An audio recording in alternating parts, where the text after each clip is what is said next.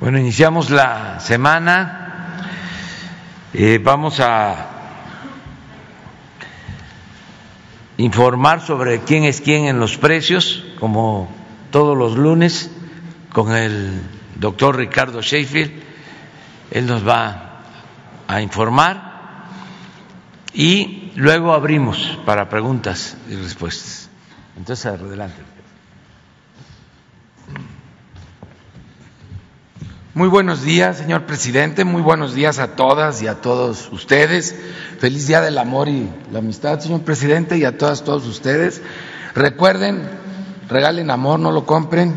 Quienes quieren el precio de los combustibles, vamos a ver que esta semana hay un subsidio del 100% a la gasolina regular, un hecho inédito. Eh, quiere decir que en esta semana no pagaremos IEPS, eh, en la gasolina regular. Por eso el precio promedio de la gasolina la semana pasada estuvo en 21 pesos con dos centavos, que más o menos será el promedio en esta semana 23 pesos el promedio de la Premium, que también tiene un subsidio importante, y 22.23 pesos por litro del diésel, también con un subsidio muy importante. Y esto porque hay una gran presión internacional en el tema de, combustibles, influye mucho el conflicto en Ucrania, y eh, con corte el día 10 de febrero, el precio promedio de la mezcla mexicana de petróleo, 84 dólares con 12 centavos. Y vamos a verlo por marcas. La semana pasada las tres marcas que dieron más caro en promedio en el país fue Redco, Oxogas, que se nos subió, estaba a la mitad de la tabla, y Fulgas. Estas tres marcas vamos a estar cuidando muchísimo en el tema del subsidio, del incentivo fiscal, porque el gobierno federal que encabeza el presidente Andrés Manuel López Obrador quiere que este subsidio llegue a la bolsa de los consumidores, que no se lo vaya a embolsar ningún gasolinero, mucho menos una gran cadena de, gasolineras, que llegue al bolsillo de todos los que cargamos combustible, que llegue al bolsillo de los consumidores. Las tres más económicas, G500, que volvió a la lista en los más económicos, ExxonMobil, que se ha mantenido ya varios meses ahí entre los tres más económicos, y Orsan, que también ha estado en este lugar ya por muchos meses. Vamos a ver ahora en la gasolina regular un ejemplo del precio más alto con el promedio más alto, Oxogas en Juárez, Nuevo, León, 22 pesos con 99 centavos y bueno, no debe de sorprendernos porque Oxogas se subió, pues si le están ganando cuatro pesos con siete centavos, segurito no le pierden los angelitos, por eso se subieron los precios. G500, en cambio, con un margen de 16 centavos, en Mérida, Yucatán, tiene un precio al público de 20 pesos con 23 centavos, porque no le cargan la mano y están llevando ese incentivo directo al consumidor. La premium de Shell es un ejemplo de precio alto con margen altísimo. En Querétaro, Querétaro, 25 pesos con 99 centavos por litro. Los angelitos le están ganando 4 pesos con 40 centavos. Eh, mientras que franquicia Pemex en Veracruz, Veracruz, con un margen de 17 centavos, tiene este combustible al público a 21 pesos con 44 centavos por litro. Y el diésel Oxogas, otra vez en Gómez Palacio, Durango, con un precio al público de 22 pesos con 62 centavos y un margen de 2 pesos 71 centavos comparado con los 19 centavos de margen de franquicia Pemex en de Corzo, en Chiapas, 22 pesos con 33 centavos el precio al público. En el tema de verificación a gasolineras, a través de la app de litro por litro recibimos 204 quejas y o denuncias y las verificaciones o visitas fueron 163 para corresponder a estas 204 quejas o denuncias. Una gasolinera no se dejó verificar allá con mis paisanos de Celaya, Guanajuato, fue Gas En Avenida Lázaro Cárdenas para que por allá los celayenses tengan cuidado, porque esta gasolina no se dejó verificar, cuatro con fallas menores y si vemos a través de la app sin tomar en cuenta el margen, solamente el precio final al público, cuáles son las más baratas, móvil en Puebla, Puebla con un precio al público de 19 pesos con 48 centavos para la gasolina regular, junto con Shell de 19 pesos con 59 centavos en Quintengo, Estado de México, son las dos opciones más económicas y las más caras con 23 pesos 99 centavos. Es de franquicia Pemex, estos pasados de rosca de mascota, Jalisco, que seguido han salido como los más careros del país, abusan de esa plaza de mascota donde no hay mucha oferta de gasolineras ha de ser el dueño de todas las tienditas y de todo en mascota esta persona. 22 pesos con 99 centavos es Oxogas en Juárez, en Nuevo León, de las opciones más caras. Vean la gran diferencia, más de cuatro pesos de diferencia entre el más caro y esto ya es y el más barato sin tomar en cuenta el margen. Para la premium la más barata 21.44 de franquicia Pemex en Veracruz, Veracruz y 21.49 de Servifácil en Cozuala, Veracruz, esto es para la Premium y 2689 de Shell en la Miguel Hidalgo aquí en la Ciudad de México y también de Shell en la Cuauhtémoc, aquí en la Ciudad de México, 26 pesos con 79 centavos, muy volados los de Shell aquí en el Valle de México. Más baratas, 20.29 para el diésel en Tonalá, Jalisco, esto es de Shell, y 20.69 de franquicia Pemex en San Juan del Río, Querétaro, mientras que las más caras, 25 pesos con 25 centavos de franquicia Pemex en Mascota, Jalisco, y 24 pesos con 17 centavos de G500, y esto en Mujica, Michoacán. Seguimos revisando también el tema de los servicios sanitarios en todas las gasolineras del país y quién es quién en el gas LP.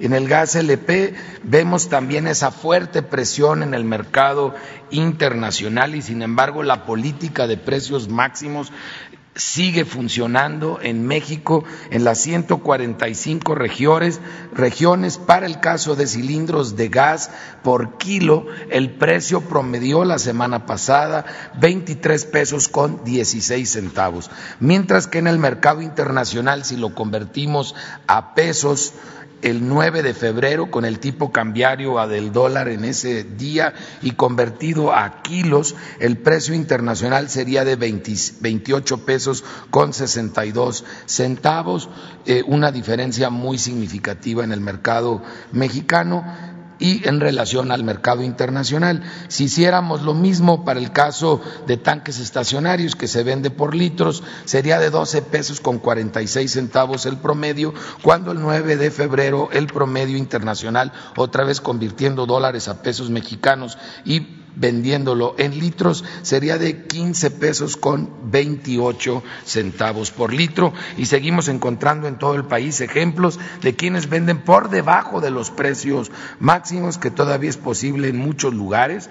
Veracruz, Tlaxcala, el Estado de México, Nuevo León y Oaxaca. Un ejemplo, gas de Oaxaca en Acajete, Veracruz, 11 pesos con 86 centavos, cuando el precio máximo en esa región es de 12 pesos con 91 centavos.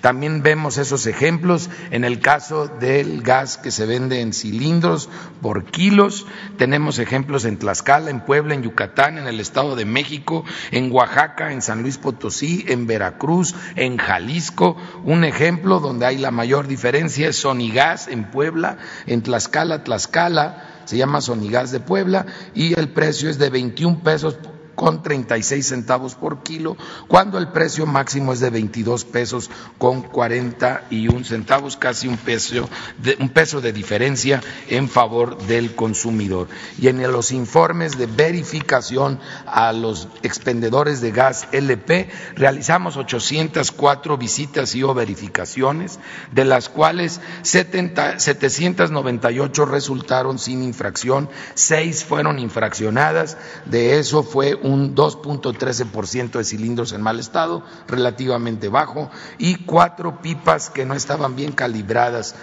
También podemos comentar que el 100% de todas las visitas se constató el cumplimiento de la política de precios máximos, quiere decir que nadie estaba vendiendo por arriba del precio máximo de cada una de las regiones. Y vamos a la canasta de 21 productos básicos para verlo en las cuatro zonas, cómo se comportó la semana pasada. Recuerden que vamos y compramos a distintos lugares en todas estas regiones, particularmente el viernes y el sábado para preparar el domingo este reporte y encontramos como fresco en eh, Lucan, en el Estado de México, es la opción más cara con este paquete, donde recordarán que se cambió el melón por la naranja y el chile se cambió también del el serrano al jalapeño.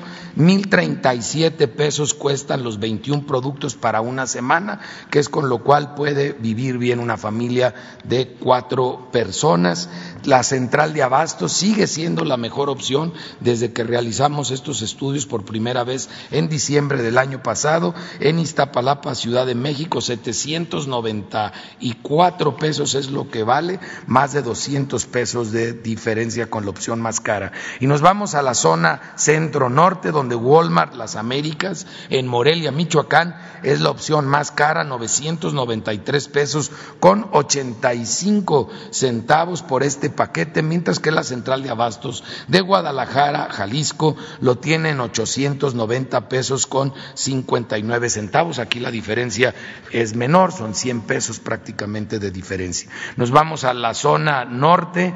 Eh, y el más alto lo encontramos en Soriana Hiper, en Tijuana, Baja California, con un precio, precio de mil 23 pesos con 90 centavos. Mientras que en la central de abastos de Monterrey, Nuevo León, que ha estado aquí como campeón de precios bajos, eh, lo tenemos en 832 pesos con 10 centavos. Aquí Bodega ahorrará en esta zona como Chedraui en la zona de centro del país, son también opciones económicas. Eh, Bodega ahorrará en Apodaca, Nuevo León, lo tienen 880 pesos con 95 centavos. Y en la zona sur-sureste tenemos a Soriana Hiper como la opción más cara en Oaxaca, Oaxaca, 977 pesos con 45 centavos y vuelve la central de abastos de Villahermosa, una opción económica, la más económica en el sur sureste, 832 pesos con 50 centavos, pero aquí también, por ejemplo, Chedraui en Tuxtla Gutiérrez, Chiapas, tiene este mismo paquete a 857 pesos con 10 centavos, son prácticamente 25 pesos 24.50 la, la diferencia con la central de abastos, entonces buscándole siempre vamos a encontrar un proveedor honesto que nos dé de manera económica estos productos básicos. ¿Y quién es quién? En las remesas eh, cerramos ya el año y eh, es un año que es un récord histórico para nuestro país en la recepción de remesas. En diciembre del año pasado recibimos 4.760 4.780 millones de dólares que representan un 59.15% más que el 2018, un 52.62% más que el 2019 y un 30.42% más que el año pasado, gracias a las heroínas y a los héroes que desde los Estados Unidos mandan en promedio 350 dólares al mes. Y para ellas, para ellos, les decimos que U-Link en el envío de efectivo sigue siendo la remesadora que nos da la mejor opción porque cobra cero de comisión y tiene un tipo cambiario muy competitivo de 20 pesos con 45 centavos, es el tipo cambiario promedio del mes de diciembre y por 350 dólares nos estaba dando 7.157 pesos con 50 centavos, mientras que la peor opción fue Western Union que nos dio por los mismos 350 dólares 6.857 pesos con 10 centavos, esto porque cobran una comisión de 8 dólares por la remesa y su tipo cambiario es 40 centavos peor en promedio que la de Uling, 20 pesos con cinco centavos por dólar. Por eso ustedes, las heroínas y héroes desde Estados Unidos, cuando deciden qué remesadora usar, hacen rendir más o menos esos dólares acá convertidos a pesos cuando los recibe mamá o la esposa de eh, las heroínas y héroes que trabajan allá en Estados Unidos. Si lo hacen en depósito a cuenta, Western, eh, la mejor opción es Money, Money, eh, MoneyGram con 7.165 pesos 69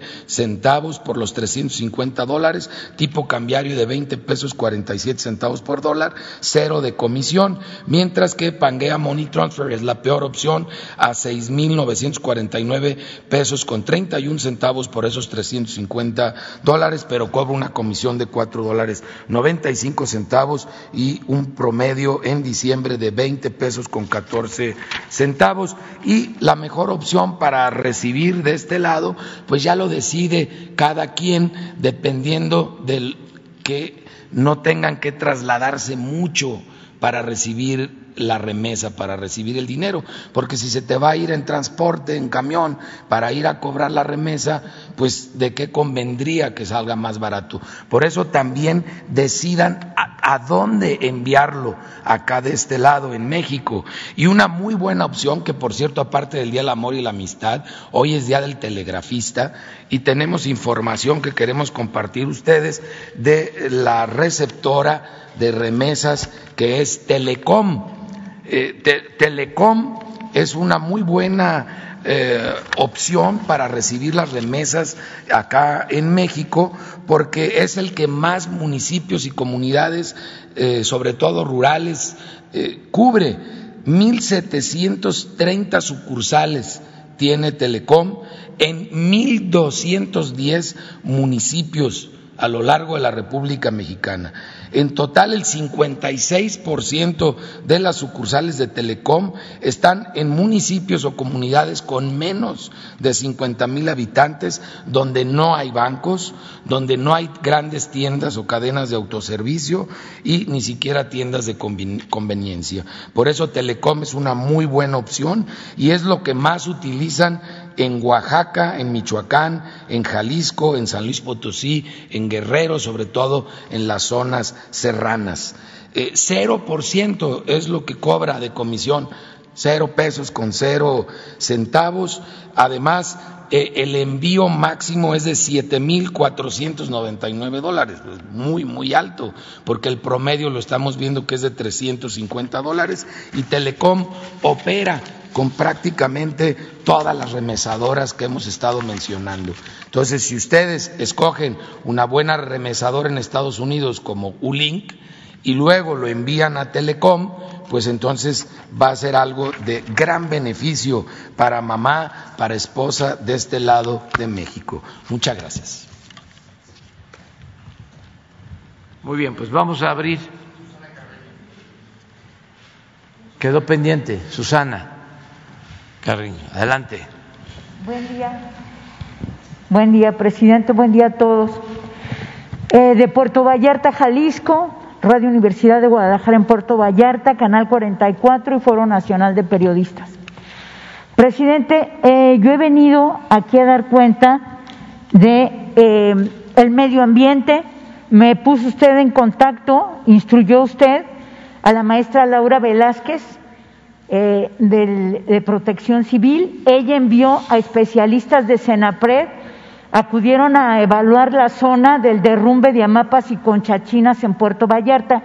Se le está dando seguimiento y eh, para comentarle que en la nota técnica que nos mandó el director general de Senapred, ingeniero Enrique Guevara, confirmó lo que la gente del lugar decía en, esta nota técnica de evaluación nos dice que es una zona de riesgo que se debe eh, de restringir, aquí está la nota, que se debe restringir la construcción de obras y asentamientos humanos en la zona porque es propensa a la ocurrencia de derrumbes y deslizamiento de rocas.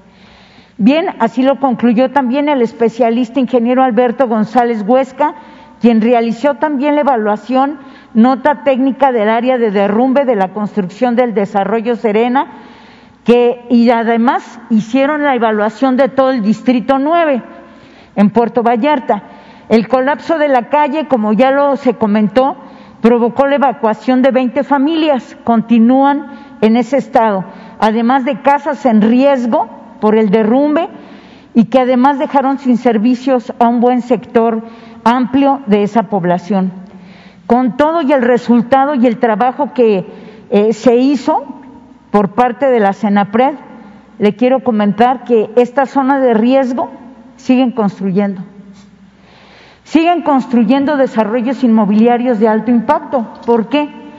Porque ha habido, y lo quiero subrayar aquí, eh, el trabajo de la maestra, ah, tanto María Luisa Albores, la Profepa, ha sido excelente, diría yo, porque hemos sostenido varias reuniones de trabajo, pero incluso hizo una agenda ambiental eh, para este mes y el que viene, pero hay funcionarios de la delegación Jalisco, y quiero subrayarlo, de la Profepa y también de Semarnat, que en complicidad con algunos desarrollos están obstruyendo y violando el debido proceso de las manifestaciones de impacto ambiental. La maestra Albores eh, comentó que los estudios de impacto ambiental se van a evaluar ya a nivel central, oficinas centrales, pero todavía hay funcionarios que ya es una red que se quedó ahí en Jalisco y que están evitando el derecho de los ciudadanos a ser consultados. Es el caso también del río Los Horcones, en donde una empresa insiste en construir una hidroeléctrica que en estos momentos está en fase de evaluación en la delegación, repito, Semarnat Jalisco, en forma indebida, porque primero tiene que ir a la consulta pública. Quiero comentarle que en Jalisco están pasando por encima de los ciudadanos, afectando la forma de vida de comunidades, como el caso de Huentitán, en donde ya talaron los árboles. Todos los grupos ambientalistas como Salva Vallarta, los defensores de Boca de Tomatlán, los biólogos que siempre han defendido el medio ambiente y nuestra montaña. Usted conoce al doctor Juan Luis Cifuentes, biólogo de muchos años, al doctor Jorge Telles, rector del Centro Universitario de la Costa, Grupo Unidos por Mismaloya, Fundación Mexicoa, todos los ciudadanos están a favor del ordenamiento ecológico participativo. Y aseguran que no van a permitir más devastación. Se está trabajando con la Semarnat. Lamentablemente, el Poder Judicial está concediendo amparos a desarrollos que se encuentran en zonas de riesgo, que incluso ya fueron clausurados por Profepa y siguen construyendo, poniendo en riesgo la vida de una colectividad. En estos momentos, presidente, eh, la situación del agua en Puerto Vallarta, fuimos de la abundancia a la escasez y estamos entrando en una fase de crisis. ¿Por qué? Por los edificios, las licencias de construcción que dejaron, también una red de, de complicidad de algunos funcionarios en el municipio, en el Estado, que favorecen ese tipo de cuestiones violando la ley. Lo están haciendo en una forma que nos están afectando.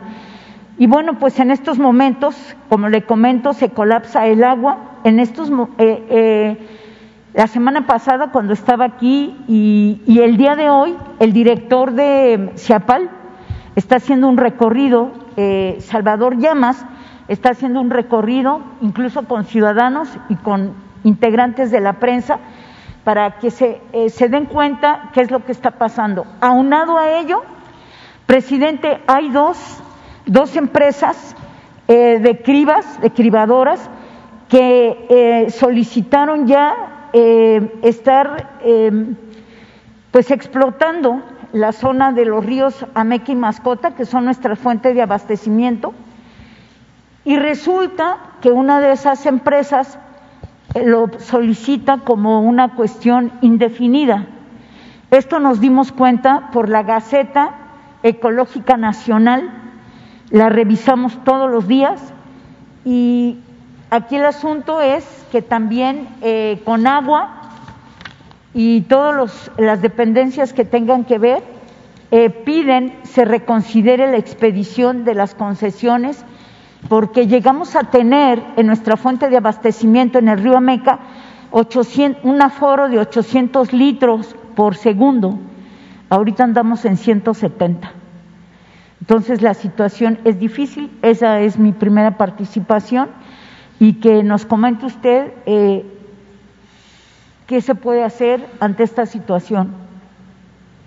Bueno, pues este continuar con la protección del medio ambiente, que siga trabajando María Luisa Albores, la Procuraduría de la Defensa del Medio Ambiente, esa es la instrucción que tienen, y que se siga limpiando de corrupción a todas estas eh, dependencias, porque hay mucha gente que viene de tiempo atrás, funcionarios públicos, que eran los que ayudaban a los eh, que destruyen el territorio, a las empresas inmobiliarias y todo manejado con dinero, también autoridades locales. Entonces, eso hay que eh, seguirlo enfrentando, eh, no cansarnos, seguir luchando y por eso hasta te felicito por el empeño y tu dedicación a la defensa del medio ambiente y yo creo que no estás sola, hay mucha gente que te apoya. Entonces, nosotros vamos a seguir. Le voy a pedir de nuevo eh, a María Luisa Albores que incluso se refuerce el equipo y que si eh, son zonas de riesgo, que no se autorice ningún permiso, que no se permita nada que afecte al medio ambiente y también que se haga denuncias de jueces del Poder Judicial que estén concediendo amparos en general por eh, influyentismo o dinero, que se esté pendiente de eso y se denuncie. Estamos muy preocupados porque incluso la anterior administración dejó 95 licencias. Hay incluso proyectos de edificios hasta de 30 pisos en zonas donde no.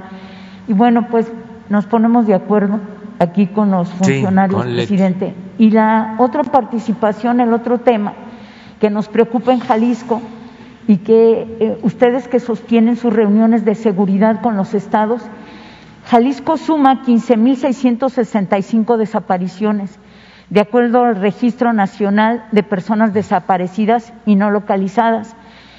Eh, además de que desde que empezó el año a la fecha, en promedio, hay 17 desapariciones diarias. Esto lo documentó un compañero de, Radio Universidad, Víctor Chávez Ogazón, eh, y bueno, esta cifra es preocupante. Este mapa lo hizo la Defensoría de los Derechos Humanos de Jalisco. Estamos preocupados por eso. Recientemente, Eduardo Salomón Puerto, un chico de 16 años, fue sacado de su, de su hogar, estaba cuidando a sus hermanos, lo confundieron, lo sacaron, lo mataron. O sea, son, son situaciones que nos están preocupando, que nos duele y que vemos cómo el, municipio, el Estado y algunos municipios tienen esta problemática y necesitamos el apoyo, así como en materia de salud, necesitamos transparentar los recursos, 6.200 millones de pesos que pidió el gobernador para el COVID, 600 millones eh, de crédito quirografario que tampoco establecen la claridad sobre este destino. Eso ocurre mientras derechos humanos eh, el Centro de Investigación, el Museo de Ciencias Ambientales y los hospitales civiles, pues les ha recortado presupuesto. Ojalá, presidente, que en algunas situaciones y en el caso de Vallarta, en el caso de Jalisco, Puerto Vallarta sobre todo, se puedan coordinar recursos para estas tres acciones que le comento. Vamos a, seguir trabajando en todos los estados y es el propósito enfrentar el problema de la inseguridad, de la violencia, con el apoyo de los estados, de los municipios, y eso es lo que estamos eh, haciendo. Ahora en la mañana, en la reunión de seguridad, acordamos que además del informe mensual sobre la situación de seguridad en el país, vamos a estar informando cada 15 días sobre eh, asesinatos de periodistas, de luchadores sociales, eh, violaciones de derechos humanos, feminicidios, todo esto que eh, preocupa mucho a la gente, de cómo eh, diario estamos ocupados trabajando para evitar estos crímenes y también para castigar a los responsables. El cero impunidad, que el que comete un delito de estas características, el que comete cualquier delito, que no eh, goce de impunidad. Entonces ya acordamos que cada 15 días se va a estar informando. Por ejemplo, ayer ya se trasladaron a los presuntos responsables del asesinato del periodista de Salina Cruz, Oaxaca, porque este se estaba ahí dando un movimiento y como pues las cárceles en los municipios este la vigilancia es precaria pues se les tiene que ayudar. Saben ustedes que los policías que detuvieron a los presuntos responsables del asesinato del periodista en Salina Cruz, perdón, sí, este, los detuvieron eh, sin armas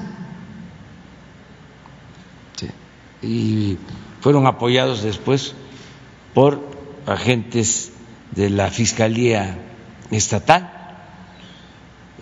Entonces, estamos ahí reforzando, ayudando, trabajando de manera conjunta, pero ya están detenidos y ya este, se está llevando a cabo la investigación. Muchas gracias, presidente. Me voy a coordinar con Leti con algunos otros temas y ya para concluir, yo quisiera pedirle un super favor, si es posible, que así como van a se da a conocer lo de la Profeco, se dan a conocer todo esto que usted nos dice, ojalá que en algún momento, así como lo hicieron con Donovan, este chico de patinaje artístico que nos unió a todos, Ojalá y aquí también fuera un foro que es tan importante para destacar a todos los mexicanos, jóvenes estudiantes.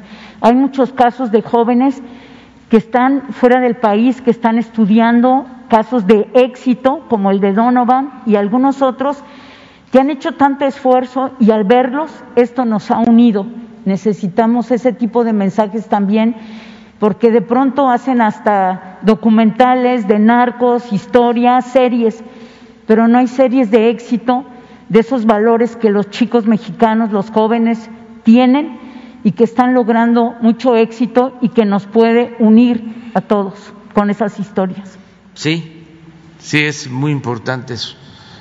Acabo de estar el fin de semana en Sonora, estuve en Yécora, allá en la sierra, estuve en Punta Chueca con los seris, estuve con los yaquis y es eh, extraordinario, fascinante constatar todo lo que son las representaciones artísticas, culturales, por ejemplo, lo de los seris, es una cultura excepcional, extraordinaria, y sus eh, tradiciones, sus cantos. A ver si no pones este un fragmento de la ceremonia de la joven que canta dándonos eh, la bienvenida. Eso es México, por eso es importante, ¿no? Lo que tú estás planteando, en el deporte, la cultura, el arte, toda la grandeza cultural de México y del México profundo, ese México que a veces se descarta de lo cotidiano, que se nos olvida que existe y que la vida pública solo transcurre en las élites, arriba, cuando hay mucha riqueza artística, cultural. A ver si no les cuesta mucho trabajo. Nada más un fragmento.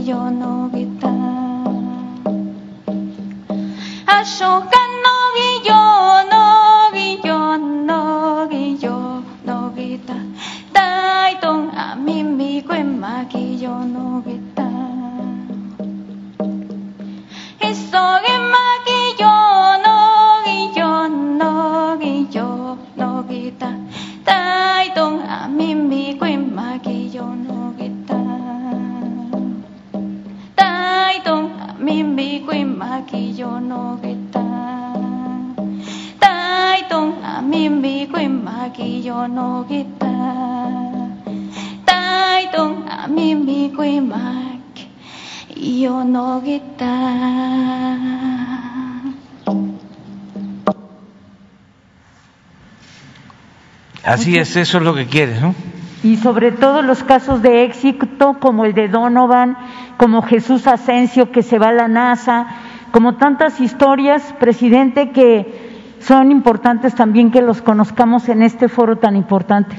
Muchas gracias. Muy bien.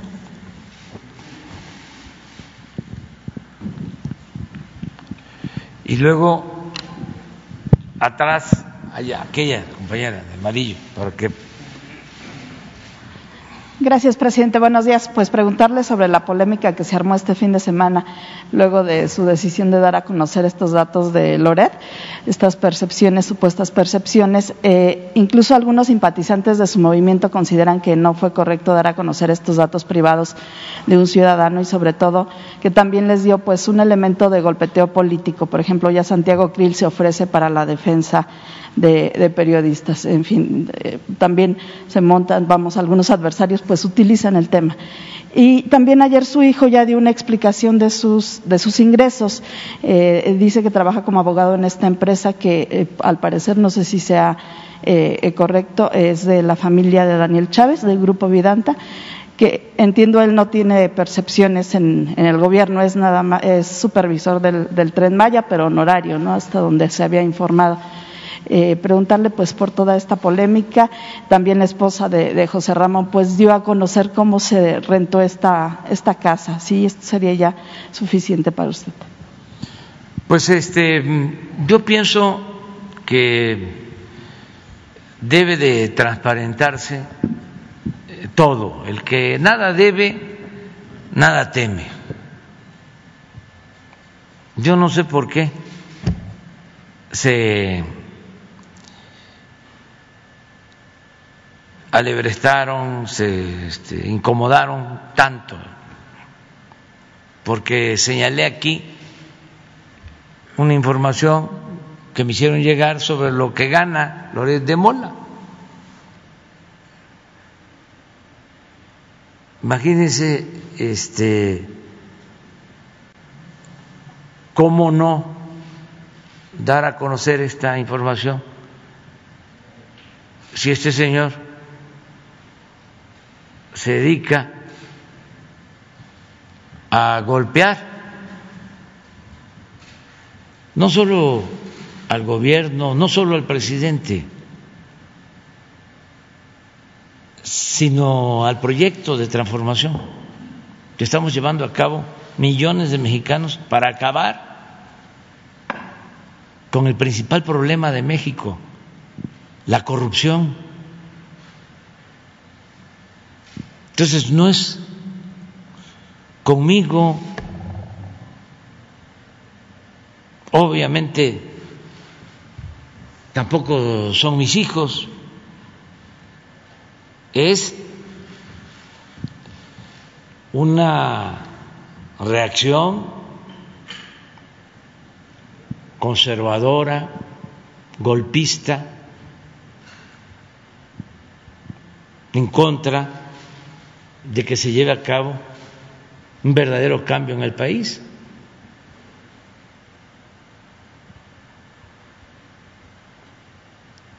Y esto no se conocía,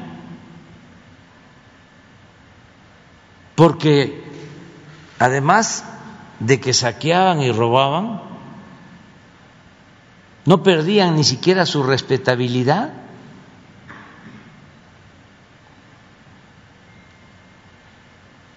Se este, hacían pasar como gente decente gente de bien,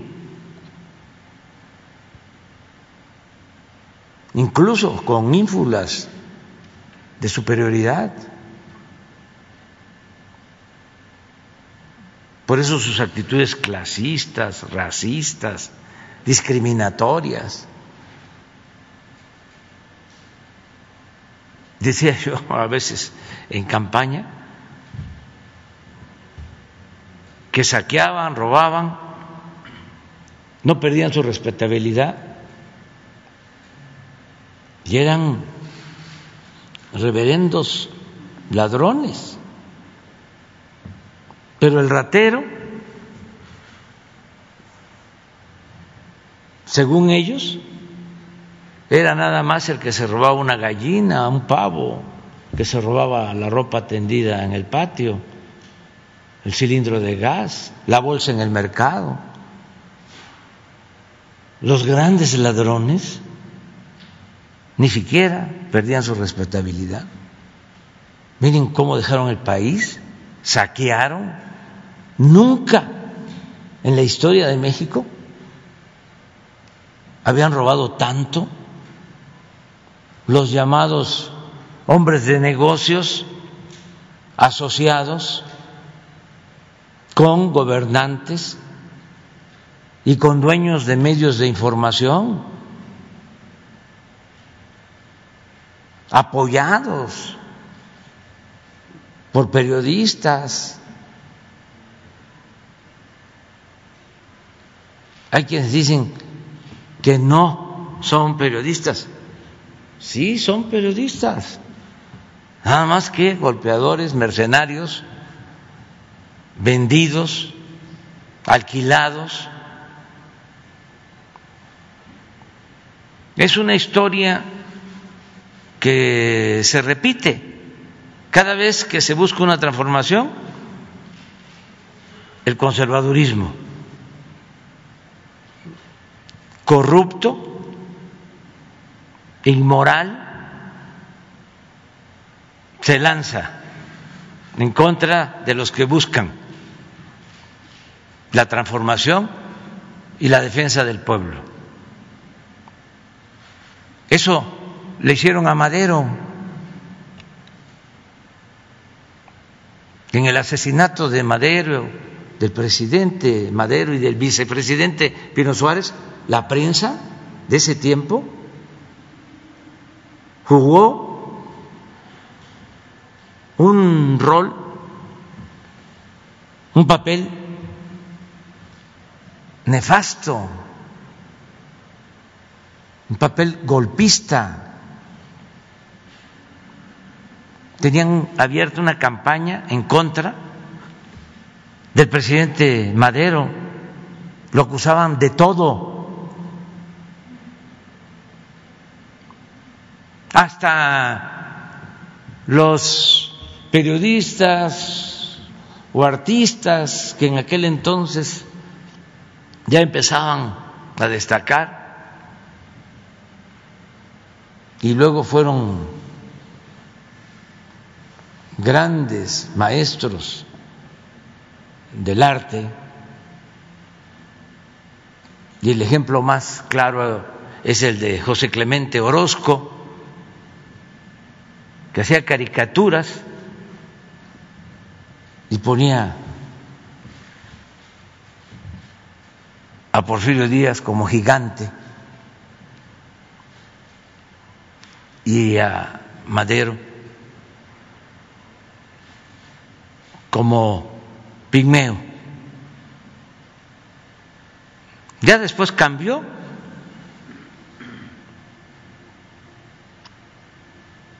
Entonces, no estamos para medias tintas. Es que no se ha escuchado bien. Desde que llegamos, estamos impulsando una transformación, un cambio. Y no es el quítate tú porque quiero yo. No llegamos aquí para que continúe lo mismo. No es más de lo mismo. No somos Fox.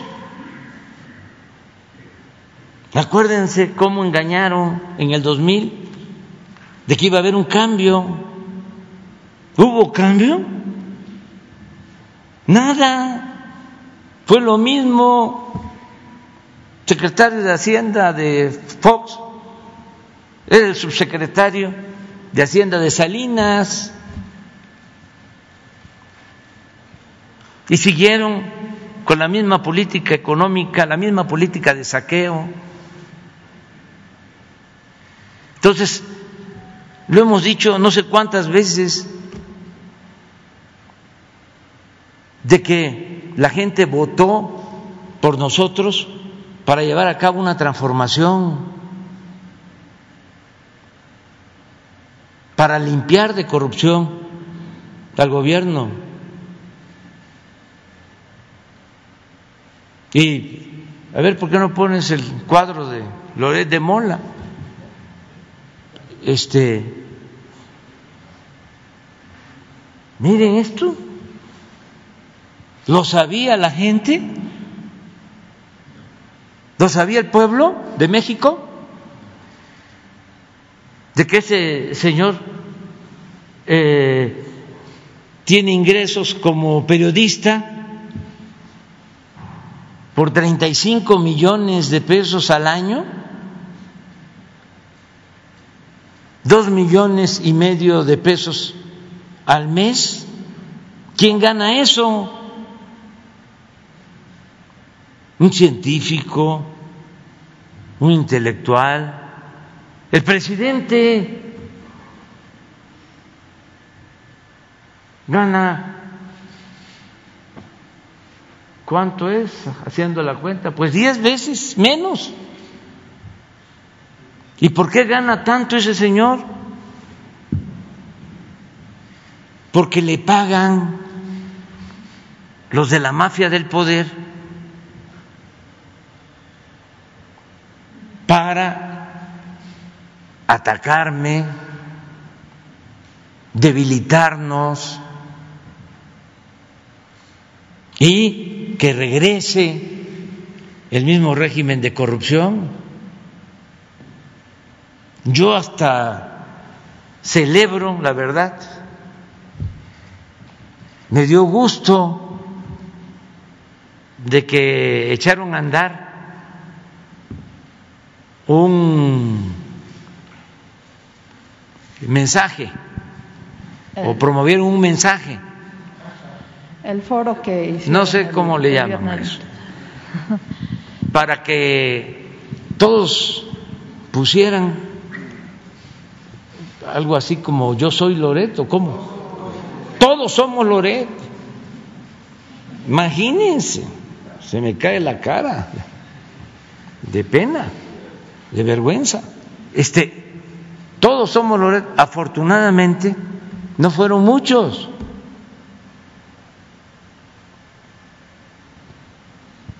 Porque hay unos, pues, muy vivillos, ¿no? Que ahí andan este, todavía ensarapados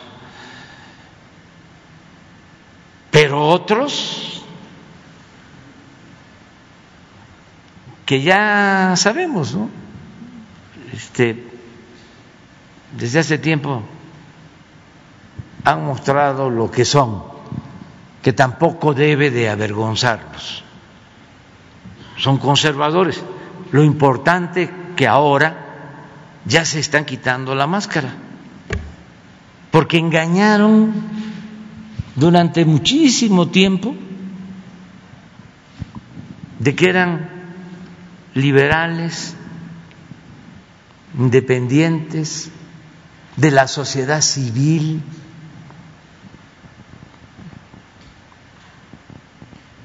Y ahora pues ya todos son Loret, digo, no todos, afortunadamente. Entonces, eh, ayuda mucho y este debate pues hay que continuarlo. Y lo que se dio a conocer ayer, o dio a conocer ayer José Ramón, de dónde trabaja, en efecto es una empresa de los hijos de Daniel Chávez que me ayuda como supervisor honorífico en el tren Maya, pero no cobra absolutamente nada, ni tenemos ninguna relación este, de negocios. Él no tiene ningún negocio con el gobierno federal, no hay ningún problema de interés, es de los empresarios que nos ayuda porque quiere apoyar en el caso del tren Maya para concluirlo. Y eh, José Ramón pues está trabajando en Estados Unidos, su esposa lo mismo, no tiene nada que ver con Pemex ni con ninguna empresa vinculada al gobierno. Pero el asunto pues no es eh, de conflicto de intereses, eh, no es eso. El asunto es golpear. Y hay mucho dinero de por medio. Mucho dinero de por medio. Y no tengo elementos para confirmarlo, pero como fue tendencia a nivel internacional, no dudo porque son especialistas en guerra sucia, de que hayan comprado bots para las redes sociales. Pero aún así celebro de que son pocos los que son como Loret. Eh, lo celebro, eso porque pues somos millones de mexicanos y este no fueron millones. Eh, también no estoy menospreciando al conservadurismo. Siempre he dicho de que el conservadurismo en México y en el mundo ha existido y tiene mucha fuerza. Nunca ha desaparecido.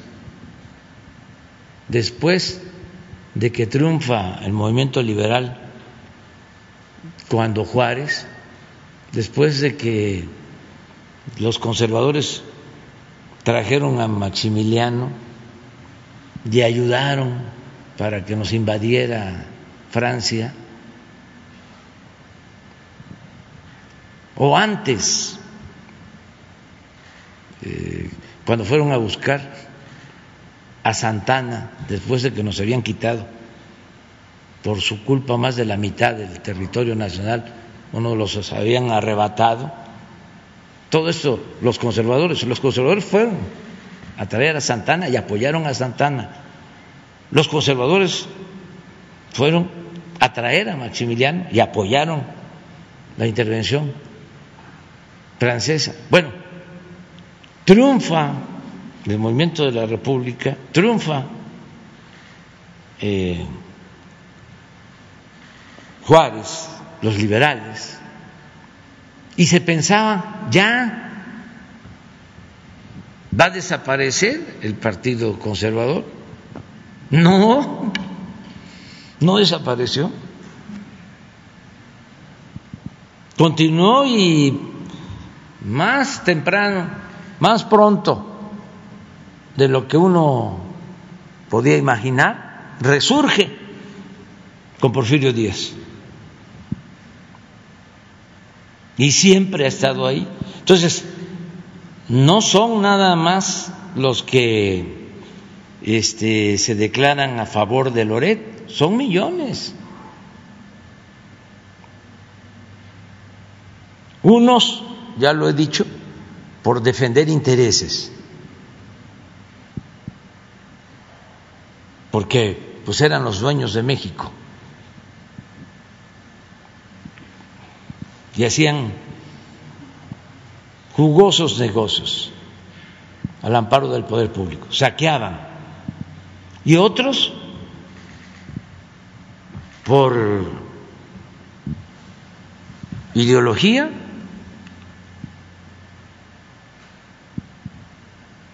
porque les molesta todo lo que signifique defender a los pobres les incomoda.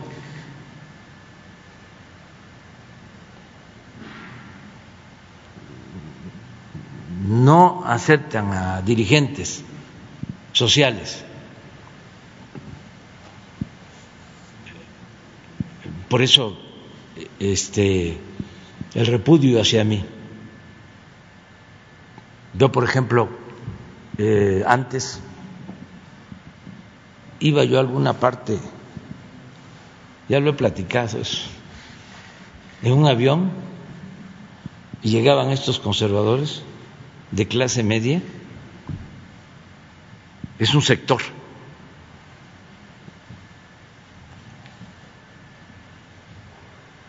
Y alguno me decía, oiga, ¿y por qué viaja en avión? ¿Por qué no se mueve en camión? iba yo hasta Yucatán, pues este tenía yo que ir en avión, pero me acordé de un día que estuve en Cuba y llegamos a comer a un restaurante allá los restaurantes particulares le llaman paladares paladar. Y es donde uno puede comer, pero sí es para turistas y para la gente que paga en dólares. O así era antes, ¿no? Y estaba un grupo ahí y llegamos a comer eh, con Silvio Rodríguez y una gente así, con esas características, conservadora, le dijo, ¿y tú qué haces aquí, no? ¿Por qué vienes a comer aquí? No sé qué le contestó Silvio, pero cuando porque los otros los, lo estaban saludando y pidiéndole autógrafos y todo, pero este, porque siempre destacan algunos, ¿no? Y regresa Silvio a la mesa y me dice, esto me pasa con alguna frecuencia. Le digo, a mí también. Y este, dice una vez, eh, estábamos en Madrid en un acto con Facundo Cabral y alguien se paró y nos dijo, ¿y cómo llegaron hasta acá? Y Facundo les contestó, veníamos a caballo, pero se nos ahogó el caballo este, en el Atlántico. Pero ese es eh, el pensamiento que existe. Entonces son las dos cosas, y esto es muy importante, eh, porque nos vamos definiendo y que sepan pues que yo no me voy a dejar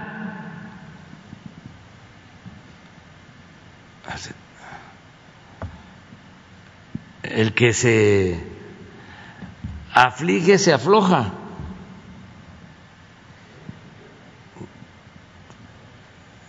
Tenemos que seguir defendiendo la cuarta transformación. Y voy a pedir al Instituto de la Transparencia, lo que pasa que como fui de gira, no tuve tiempo para hacer el oficio, porque necesito que se investigue sobre los recibos y las facturas y ver si es cierto y transparentar esto. Aunque el instituto tendría que ver solamente con funcionarios públicos, servidores de algún gobierno. Pero este no es el caso de él. Yo también soy ciudadano. No vamos, pero los, los ingresos de, de, Loret, finalmente él no es un servidor público, no tendría por qué informarlos no, el instituto. Todos estos medios tienen que ver con lo público, todos.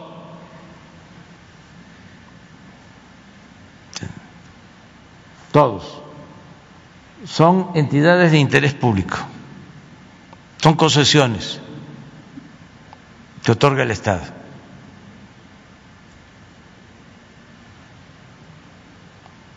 Y es importante también el debate sobre esto, a ver qué nos dicen, no nos adelantemos. Pero estuvo muy bien lo del todos somos Loret. Claro que no es de extrañarse que Calderón diga yo soy Loreto, Fox, este Krause no dijo lo, que es Loreto, no, no es es mañoso, pero así famosos así, me imagino que los este, dirigentes del PAN, del PRI. ¿Se acuerdan cuando yo decía de que eran lo mismo? Y no lo creían, que era lo mismo el PRI y el PAN. El PRIAN. ¿Y en qué terminó?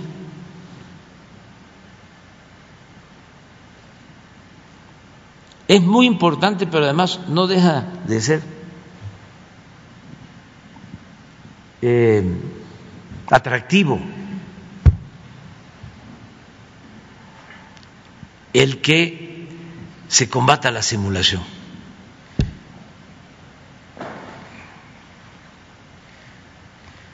Es muy importante. Y este yo los invito a seguir adelante y nada más la comprensión de que no me voy a quedar cruzado de brazos, porque soy ciudadano y tengo derecho a informar, pero sobre todo a defender el proyecto por el que luchamos muchos, por el que han hasta perdido la vida muchísimos mexicanos, mujeres y hombres. Ese es un movimiento de mucha gente, así como son muchos los conservadores, son también muchos, millones, los que buscan la transformación. Gente del pueblo, la gente más humilde, la gente más pobre, que ya está harta de ser humillada. Entonces, que entiendan, que comprendan que no nos podemos quedar callados, que tenemos que sacar adelante el proyecto de transformación y que va muy bien. Y que si el Washington Post defiende a la mafia del poder en México, allá ellos. Si el New York Times defiende, pues allá ellos. Hay otro que, un inglés, no sé si el Financial Times, ¿Eh? Sí, lo mismo. El Economist. ¿Por qué? Porque las empresas de esos países saqueaban con la complicidad de funcionarios de la llamada clase política mexicana. Miren lo que hicieron en los últimos 36 años de neoliberalismo, neoliberalismo, desde el 82 hasta el 2018. Hagan el análisis de las reformas a la Constitución. Un día que no se nos olvide, Jesús, ponerlas todas. No hay una reforma a la Constitución en 36 años que se haya aprobado para beneficio del pueblo de México. Todas se aprobaron para saquear a México y para empobrecer al pueblo.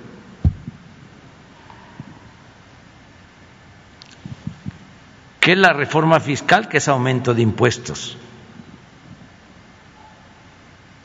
¿Qué es la reforma energética? Para entregar la industria eléctrica y el petróleo.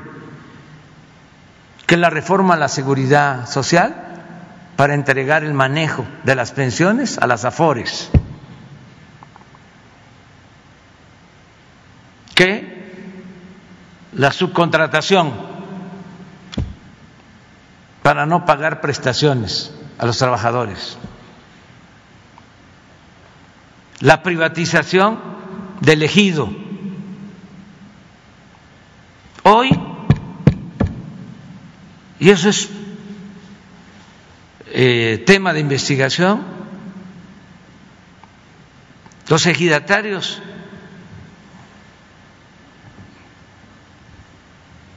más acaudalados, con miles de hectáreas,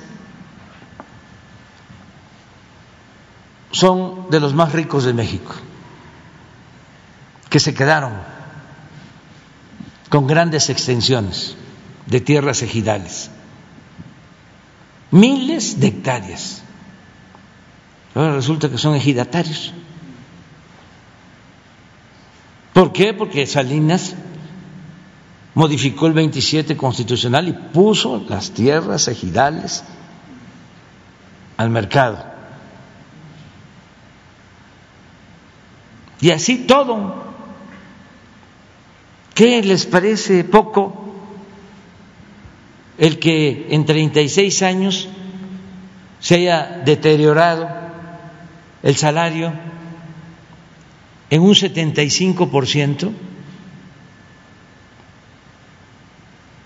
Que se haya producido una pérdida de poder adquisitivo del salario de 75%?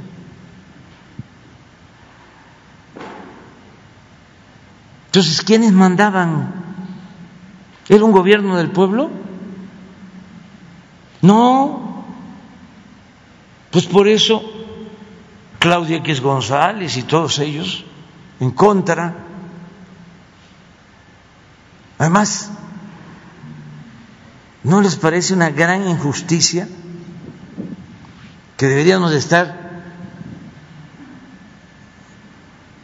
alarmados, sorprendidos y sobre todo condenando el que durante todo el periodo neoliberal los más acaudalados, los más ricos de México, no pagaban impuestos? ¿Les parece poco?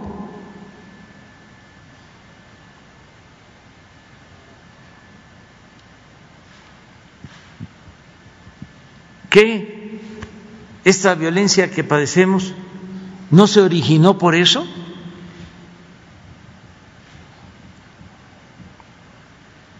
¿Les parece poco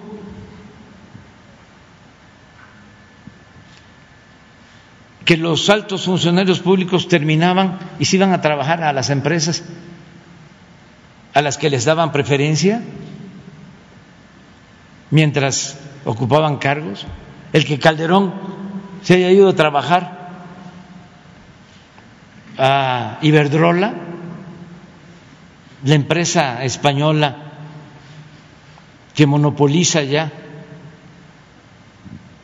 parte del mercado eléctrico en el país, o que Cedillo haya vendido los ferrocarriles y haya entregado los bancos y los haya rescatado más que nada, y terminando su mandato se fue de asesor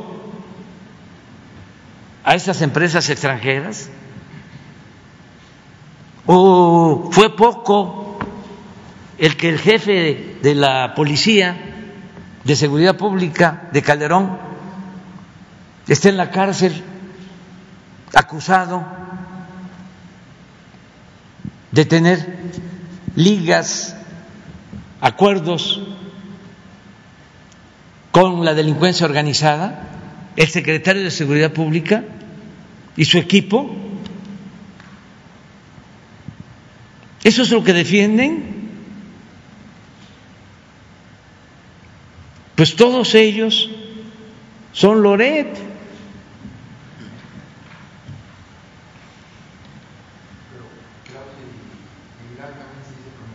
Ah, también, pues sí, Krause y Aguilar Camín. ¿Cómo no? ¿Cómo se llama el que estaba este en el CONACID, ¿no será que también? De los científicos. Narro no no se pronunció Narro. A ver, búsquenlo.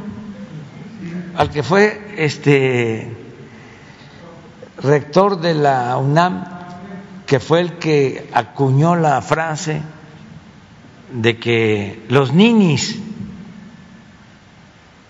de que los jóvenes eran ninis, que ni estudiaban ni trabajaban y nunca hicieron nada por los jóvenes.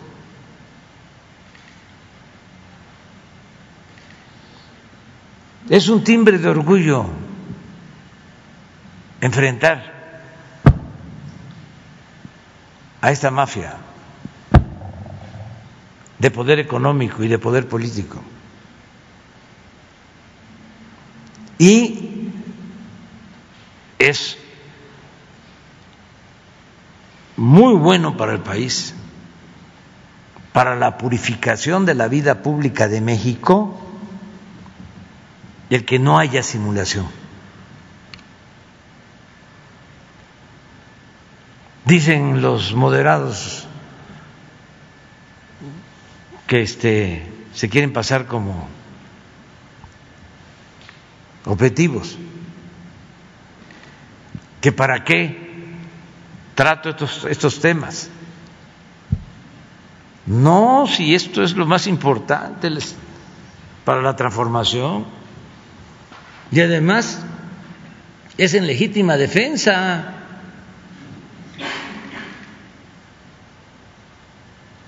Son golpistas. Preparan el terreno. ¿Qué? ¿Ya no vivimos nosotros la campaña del peligro para México? ¿Cómo acuñaron esa frase? Un publicista mercenario de Estados Unidos que fue el que acuñó la frase y con la repetición, porque como controlaban todos los medios, como decía Goebbels, una mentira que se convierte, que se repite muchas veces, se convierte en verdad, o la pueden convertir en verdad. Ya lo hemos padecido. No, ya no va a ser así. Ahora tenemos que este, defender la transformación y vamos muy bien, muy bien porque la gente entiende. Entonces, ¿cómo no van a entender si antes no recibían nada los pobres? Todos se lo robaban. ¿Cómo van a recibir becas los estudiantes pobres si le entregan a un periodista golpeador 35 millones al año? Además, ¿cuántos se llevaban los medios y cuántos contratos recibían? Pues ese es el asunto. Narro fue orador. No, pues. Este. Pero están en su derecho. Y adelante, vámonos, vámonos. Nada más que vamos a estar nosotros informando, porque imagínense estas campañas y nosotros quedándonos callados, mucha gente, mucha gente podría eh, ser susceptible de manipulación. Entonces, que conozcan las versiones y que cada ciudadano, como mujer, como hombre libre, eh, defina o reafirme su criterio, pero que haya información, porque antes no había. Me dejo de llamar Andrés Manuel. Sí, el 90% de los mexicanos sabía lo que ganaba un conductor de noticias. No, ni por aquí le pasaba. Ahora, sí, vamos viendo 35 millones de, de pesos pues en departamentos del Infonavit, pues deben de ser como unos 10. Y en becas,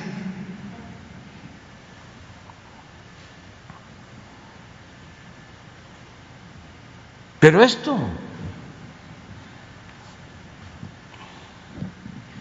diez veces más que el presidente. Y aquí no estamos hablando de bienes, ¿eh? Porque eso es lo otro. Yo declaro mis bienes. Y son públicos. ¿Y por qué no van a ser públicos los bienes de Loret o de López Dóriga o de Krause o de Aguilar Camín? etcétera, etcétera, etcétera. O de los dueños de los medios de información públicos. Transparencia. Por eso es muy importante la autoridad moral. Porque si no, no se podría cambiar nada.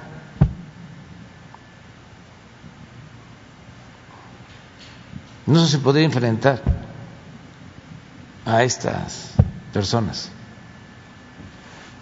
Y nada más preguntarle qué espera de la audiencia de hoy del ex candidato presidencial Ricardo Anaya, que está citado por el caso Odebrecht y también por estos presuntos sobornos para la aprobación de la reforma energética. Varias veces ya se han diferido estas audiencias. Pues no se ha presentado. Es lo mismo.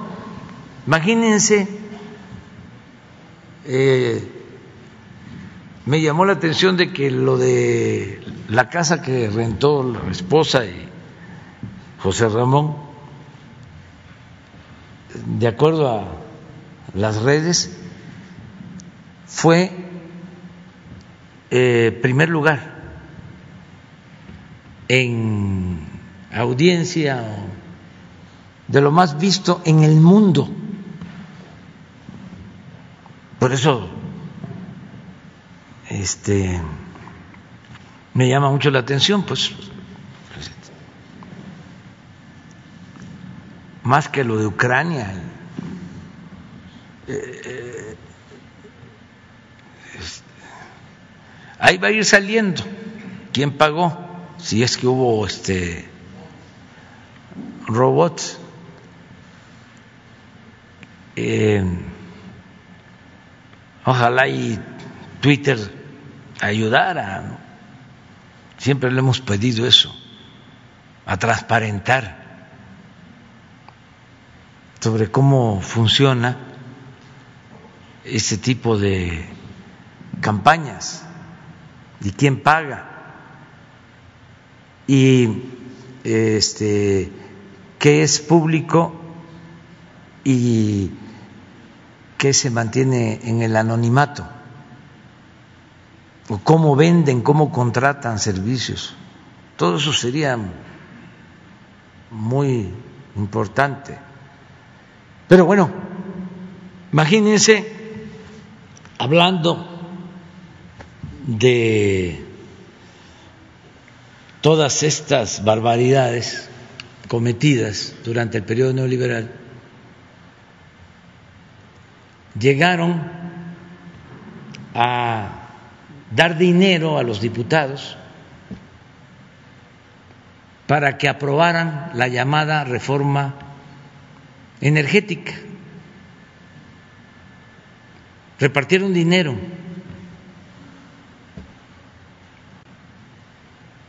¿Sacó algún reportaje sobre esto Loret de Mola? No creo. Pero en cualquier país esto sería un escándalo. Repartirle dinero a legisladores para votar.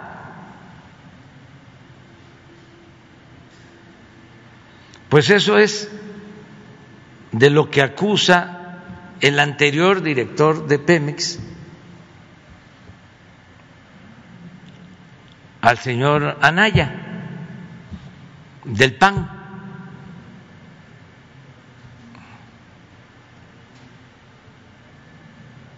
Vamos a ver en qué termina la investigación.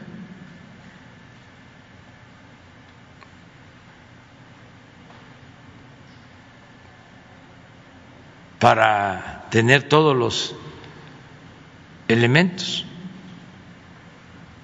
Aunque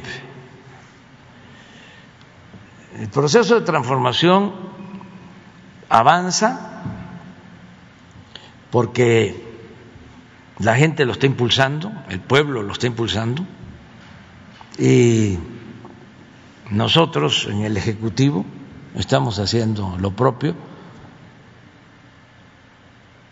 aun cuando en el mismo gobierno hay eh, resistencias,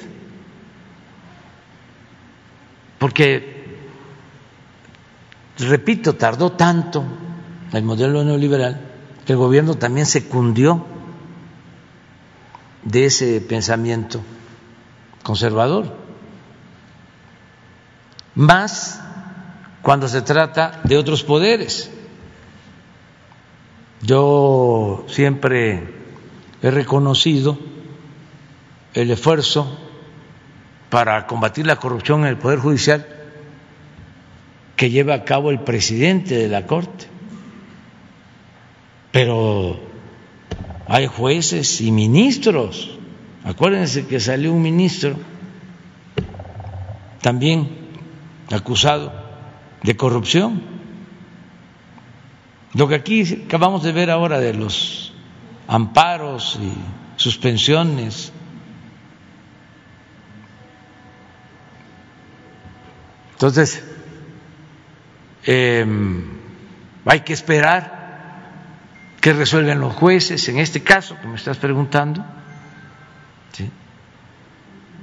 Y ojalá y se aplique la ley y la máxima de que al margen de la ley nada y por encima de la ley nadie.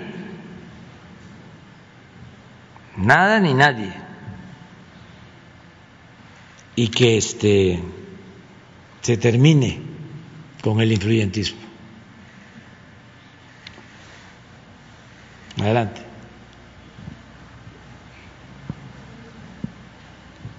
¿Qué tal, presidente Carlos Guzmán de Noticias? Eh, pues cambiando un poquito de tema radicalmente, eh, este fin de semana se da a conocer por parte de la Secretaría de Agricultura eh, un tema polémico, el tema del aguacate. hay una denuncia ahí por parte supuestamente de la instancia norteamericana que acusa que uno de sus agentes en Uruapan pues fue amenazado de muerte vía telefónica, cancelan este tema, eh, ver su postura al respecto, señor presidente, si ya está trabajando, ya que la Embajada de Estados Unidos eh, ayer por la noche en un mensaje en redes eh, mencionaba de que también ellos ya están coadyuvando este, este tema. Sí, se está este, ya viendo este asunto este, para ver en qué consistió esta amenaza. Lo cierto es que ya se exportó el aguacate mexicano. De todas maneras, hay que este, revisar de qué se trata. En todo esto hay también muchos intereses económicos, políticos, hay competencia, no quisieran que el aguacate mexicano, ¿no? Entrara a Estados Unidos o predominara eh, por su calidad en Estados Unidos. Hay otros países interesados en vender el aguacate. Y así pasa en otros casos. Las hortalizas Entonces hacen lobby, eh, es decir, eh, buscan a senadores, buscan a funcionarios públicos, a las agencias, para estar poniendo obstáculos. Mm, si no es por esto, es por la vaquita marina, por los delfines, pero en realidad eh, siempre hay detrás un interés económico, comercial o eh, una actitud política. De todas maneras, nosotros este, lo estamos viendo, llevamos muy buena relación con el gobierno de Estados Unidos, pero es muy parecido a lo que estábamos hablando ahora, de que el presidente Biden pues puede tener muy buenas intenciones, las tiene, de respeto hacia México, el embajador, pero hay agencias, bueno, a veces los embajadores son de un partido y los cónsules son de otro. Por poner un ejemplo, no dudo que en la embajada eh, de Estados Unidos en México este, haya gente respetuosa de la soberanía de nuestro país y otros acostumbrados a la intromisión, como también en nuestra embajada en Estados Unidos. Hay quienes tienen una postura y este, quienes sostienen otra. O sea, no es monolítico el gobierno, pues. Entonces, por eso cuando salen declaraciones del embajador o de la embajada, nosotros vemos eso con tranquilidad. Además, este, como se consume mucho aguacate de México, y hubo lo de eh, el partido, sí, pero pues ya este, se saborearon el aguacate. Y eh, una última eh, consulta es preguntar en temas legislativos. Este fin de semana Ricardo Monreal estaba por gira allá en, gira en Baja California. Me, mencionó un tema importante en el tema de la cuestión de la reforma energética él hablaba de que incluso se le podría eh, cambiar alguna cuestión a la reforma que usted presentó a la Cámara de Diputados, obviamente cuando llegue al Senado, a fin de que se pueda aprobar por parte de la oposición. Eh, es preguntarle su postura sobre este tema, esta declaración de Ricardo Monreal, y finalmente eh, si nos puede revelar su gira o comentar la gira que tendrá este fin de semana, que decía que iba a ser por la frontera norte, y también si contempla Coahuila en el, de este fin de semana al siguiente. Muchas gracias. Sí, este, pues eh, va a seguirse debatiendo, analizando la reforma eléctrica. Nosotros ya presentamos nuestro proyecto eh, y va a ser el legislativo el que va a decidir como corresponde. Yo espero que se sigan haciendo los foros, nosotros vamos también a informar, a seguir informando.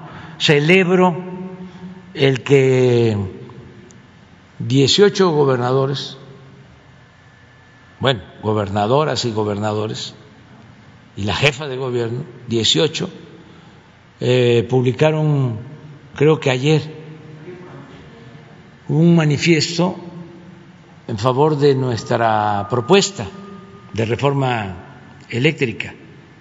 Esto es importante. De 32, 18, es decir, más de la mitad. Y a lo mejor otros también que no firmaron lo podrían hacer porque nos conviene a todos lo de la reforma eléctrica, para que no aumenten los precios de la luz, porque los que se oponen a la reforma eléctrica lo que quieren es que dominen las empresas extranjeras como Iberdrola. Y la gente debe saber que el año pasado y hasta la fecha, en España, donde domina Iberdrola, aumentó como el 30% y en algunos casos más el precio de la luz. Y eso es lo que quieren que suceda en el país para no complicarnos tanto en la explicación. Lo que estamos defendiendo es que no aumente el precio de la luz, porque si no hay un cambio a la ley, se tienen que seguir entregando subsidios, dinero del presupuesto, no a los consumidores, a las empresas. Y nosotros queremos que el subsidio se entregue al consumidor. Lo que hacemos con la gasolina. A ver, ¿cuánto subsidio se está destinando del presupuesto público a la gasolina? miles de millones en el año. 100% del IEPS ahorita. 100%. Por eso no aumenta. Pero ¿cuánto ganamos? Mucho.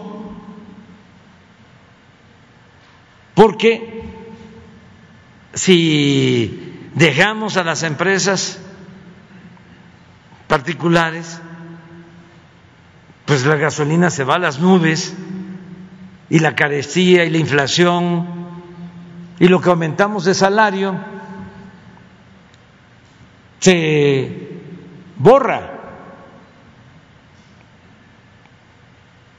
Entonces sí es importante el subsidio, pero para la gente, no para las empresas. Y eso es lo que está en debate de modo que los legisladores van a decidir de qué lado están. ¿Están del lado de las empresas, de Repsol, para que aumente el precio? ¿O están del lado de la Comisión Federal de Electricidad de apoyar a esta empresa pública y del compromiso de no aumentar el precio de la luz? Y ahí vamos a ver qué tanto son representantes populares los diputados y los senadores. Todo esto es importantísimo. Son tiempos interesantes que estamos viviendo. Porque ¿cómo le vamos a llamar a alguien representante popular? si no representa al pueblo, si no defiende los intereses del pueblo, si es representante de las empresas o de un sector. Van a ser los legisladores para contestar tu pregunta. Y la otra... Ah, sí me voy, eh, vamos a salir desde el miércoles, pasado mañana, por la tarde, porque el jueves eh, la reunión de seguridad la conferencia de prensa va a ser en Tijuana. Y vamos en Tijuana también a supervisar dos obras que se están proyectando. Un segundo piso mm, por toda la línea fronteriza, son 10 kilómetros de segundo piso, y eh, nuevas instalaciones en eh, Tijuana para aduanas. Eh, entonces son dos actos. Y de ahí vamos eh, a Nogales, a Sonora, a la aduana también, para eh, definir el proyecto de libramiento de la ciudad de Nogales que atraviesa eh, la ciudad del ferrocarril desde hace mucho tiempo y queremos eh, liberar la ciudad y que haya desarrollo urbano en la ciudad y hacer este libramiento de las vías férreas y eh, ponernos de acuerdo con Estados Unidos para eh, reubicar las aduanas, tanto del lado estadounidense como del lado mexicano. Entonces, nos vamos después a Juárez el viernes. Va a ser este también la reunión de seguridad y la rueda de prensa en Juárez. Y vamos a la aduana de Juárez, que es además histórica. Eh, y por la tarde vamos a la aduana de Piedras Negras. es toda la frontera. Y de ahí, eh, al día siguiente, el sábado, que es el día del ejército, vamos a estar en la hacienda de Guadalupe, eh, donde Venustiano Carranza suscribió el plan de Guadalupe y ahí vamos a conmemorar el Día del Ejército. Y todavía ese día, sábado, vamos a estar al mediodía, por la tarde, en Nuevo Laredo, también en la aduana. Hasta ahora ese es el programa.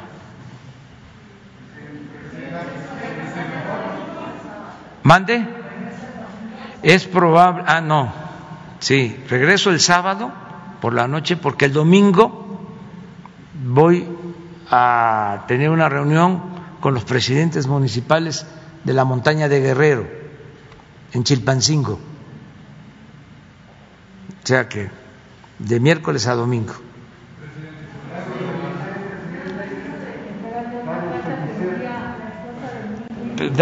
sí,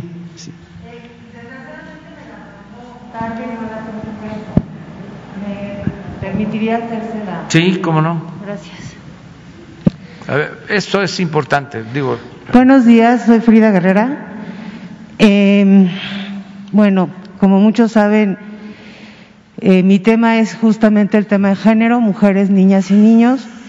Pero en esta ocasión, además de venir como comunicadora, eh, pues vengo a ser la voz de esta mujer. Voy a dar eh, pues vos, eh, Ciudad de México, a 14 de febrero de 2022, presidente constitucional de los Estados Unidos mexicanos, licenciado Andrés Manuel López Obrador.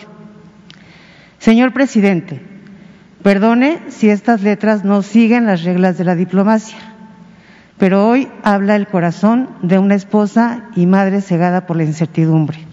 Me voy a retirar. Siento que no se entiende. El 31 de enero de 2022 fue la última vez que lo vi. Estábamos en Coahuila, sabía que iría a Nuevo León, pero las autoridades nos dicen que la última vez estuvo en Tamaulipas. Éramos varios los que acompañábamos a mi esposo, Pedro Carrizales, conocido como el Mijis. Hoy son 14 días de no verlo, de no abrazarlo, de no ver florecer su sonrisa, de no admirar su andar sobre las calles donde transitan los olvidados de no sentir el amor con el que planeaba ayudar a los presos injustamente, de no mirarlo, alimentar y arropar a los migrantes que sobreviven al fuego cruzado, de no escuchar su voz oponiéndose a lo injusto. Son 14 días de incertidumbre y de dolor. No pierdo la esperanza, pero la verdad es que cada día que pasa crece más el miedo de que su vida se reduzca a formar parte de las dolorosas estadísticas de desaparecidos y la mía a las miles de familias incompletas en el país. Estoy segura que si fuera usted, si fuera yo o si fuera cualquiera quien estuviera en su lugar, él estaría recorriendo cada estado, ofrecería como recompensa su vida, organizaría brigadas de búsqueda, removería cada centímetro de tierra, caminaría en los barrios que guardan los secretos más ocultos y dolorosos. Él cree que ahí está la solución a los problemas del país. Haría huelgas de hambre y si fuera necesaria hasta arriesgaría su vida negociando con los malos. No puedo ni imaginarme siendo yo quien lo encuentre en una fosa de la misma forma que él encontró muchos cuerpos que fueron víctimas de, este México violento. No me queda duda que lo que vive hoy es consecuencia de no tenerle miedo a la tierra que ama. Es el resultado de caminar sobre los caminos olvidados. Es efecto de una historia de dolor que le hizo comprender al resto. El origen de todo esto es la confianza de creer que puede cambiar este mundo poco a poco. Por esto, vengo a pedir su ayuda, aunque no, aunque reconozco y agradezco todo el apoyo de las autoridades federales y estatales, le suplico lo que cualquier esposa en mi situación suplicaría. Ayúdeme a encontrarlo. Él confía en usted. Hay dos motivos que lo hacen andar, la causa y la transformación. Por favor, no lo deje solo. Atentamente, Miriam Martínez Vargas.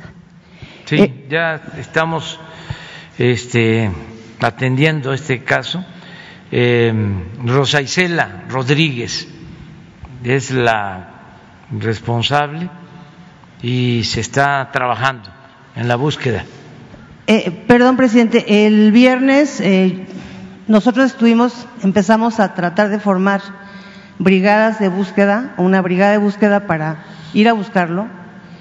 Eh, se lo hice saber yo al subsecretario Encinas el jueves, me pidió prudencia por la situación, por el lugar eh, afortunadamente el viernes, después de que durante todos estos días solamente le decían que estaban trabajando, eh, Miriam tuvo una reunión con la Comisión de Búsqueda de Nuevo León, pero es la única que está eh, buscándolo cuando está involucrado Coahuila, que es de donde él desaparece, y la última ubicación está en Nuevo Laredo, Tamaulipas.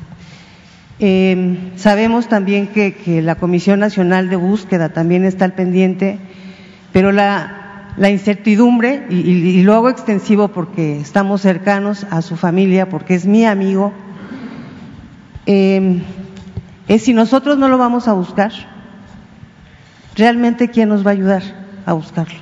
Gracias, presidente. Sí, sí lo estamos haciendo y voy a pedirle a Rosa Isela de que eh, hoy informe a sus familiares, ¿sí?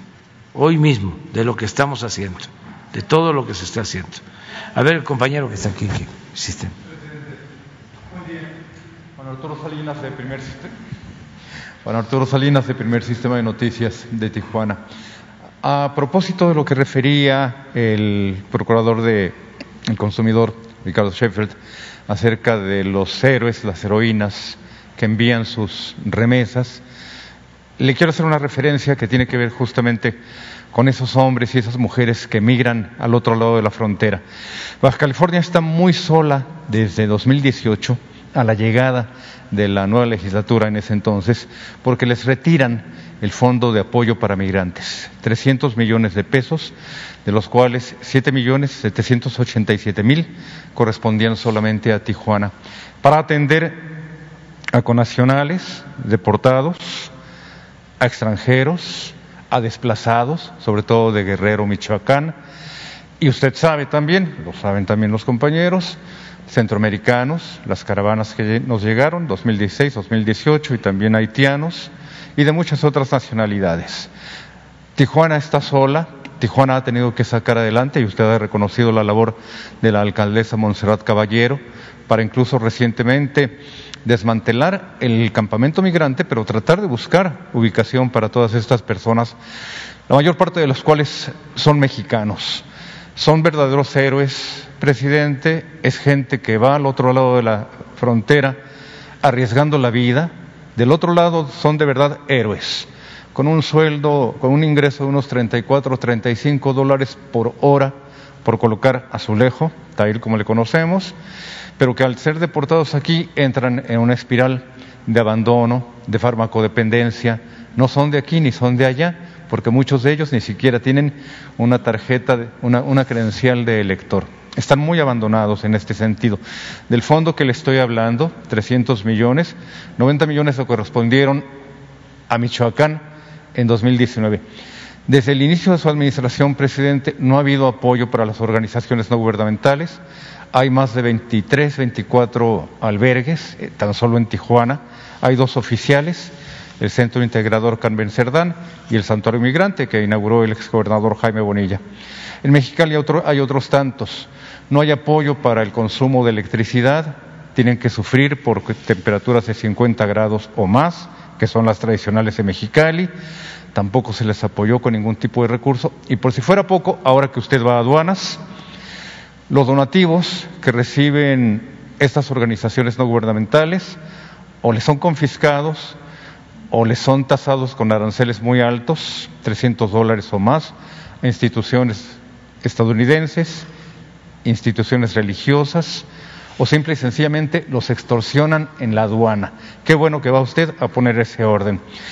Si hubo abuso en algunas organizaciones que se dedicaban a otro tipo de labor en Tijuana, que la mayor parte del recurso iba a dar a sus grandes rentas de casas, a las grandes rentas de los locales, un poquito aquí para el apoyo y tapar del ojo al macho a las necesidades, pero en materia de migrantes, presidente, le puedo garantizar, y no solamente a título personal, envíe a una persona suya de confianza, alguien honesto, para que supervise. He estado en los albergues, he visto de coordinadores que comen los mismos frijoles y las mismas tortillas que sus propios refugiados. Investíguelo realmente con la gente de su confianza. Me han ofrecido un taco, lo he rechazado no porque no me guste, sino porque yo sé que ese taco le hace más falta a la persona que, que lo requiere allí. Y los hondureños sí comen frijoles.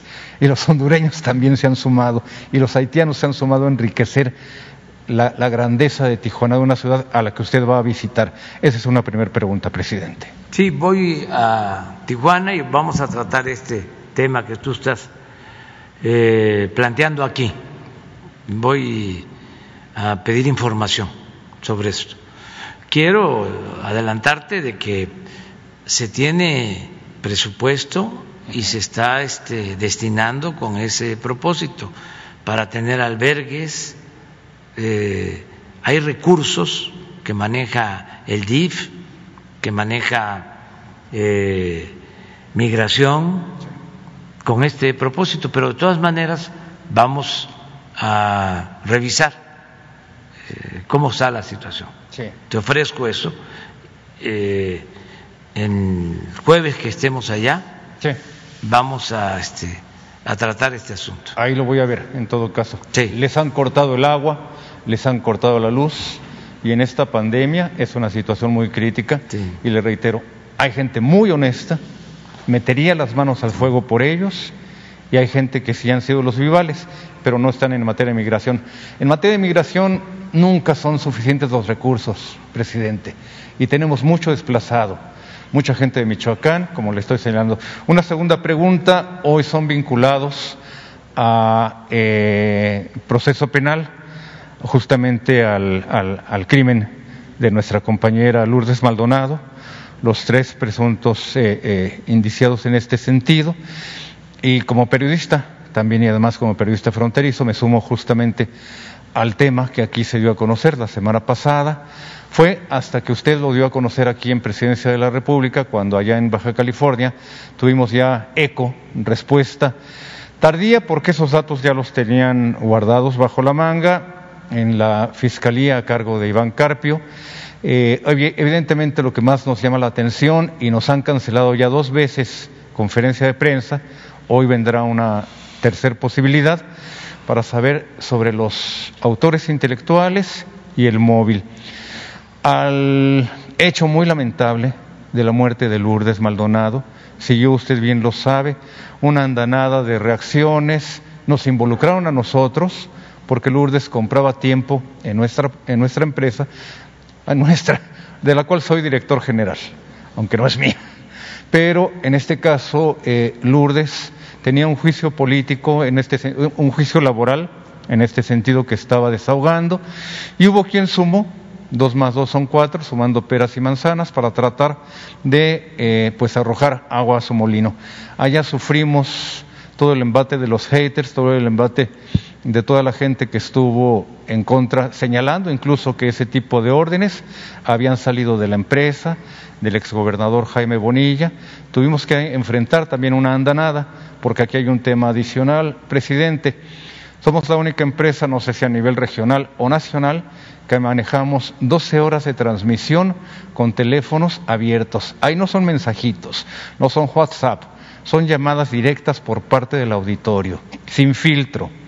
Toda la gente que tiene algo que decir habla y lo dice al aire con nosotros y aceptamos. Hay de todas las críticas. Yo lo he señalado también al aire, ahí también sabemos quiénes son, cómo nos ha ido en este sentido en Baja California. Nuestra violencia es herencia.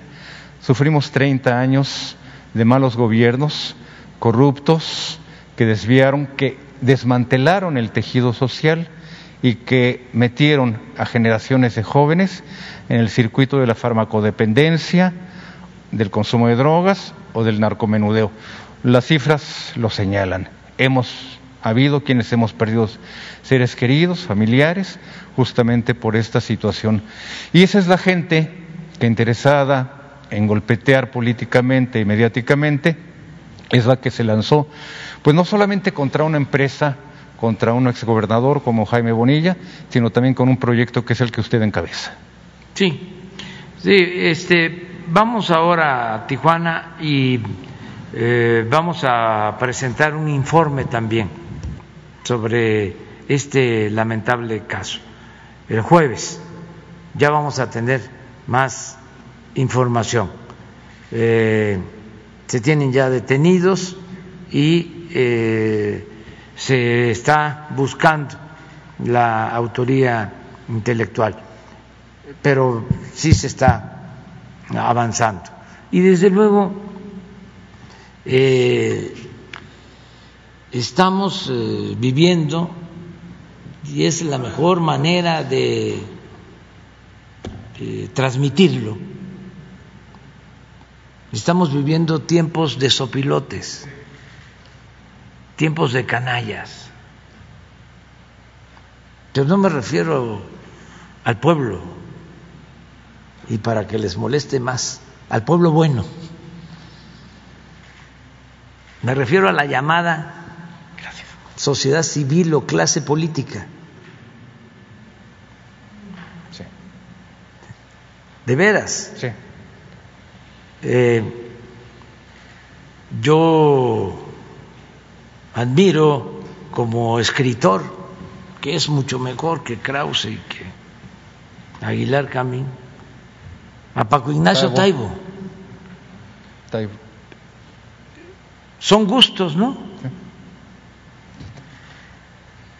Y hace unos días platicábamos, porque estamos publicando libros como nunca en el fondo de cultura económica y libros al alcance de todos, libros de 10 pesos, de 15 pesos y colecciones que se están eh, distribuyendo de manera gratuita. Y estamos platicando sobre los libros y me trae libros de regalo, ahora estoy leyendo uno que me trajo él precisamente que escribió Trotsky sobre Stalin, que es muy buen libro, aun cuando para mí el mejor libro de Trotsky es el de la historia de la Revolución Rusa. Es magistral, porque era un buen escritor. Pero estábamos hablando sobre sus obras Paco Ignacio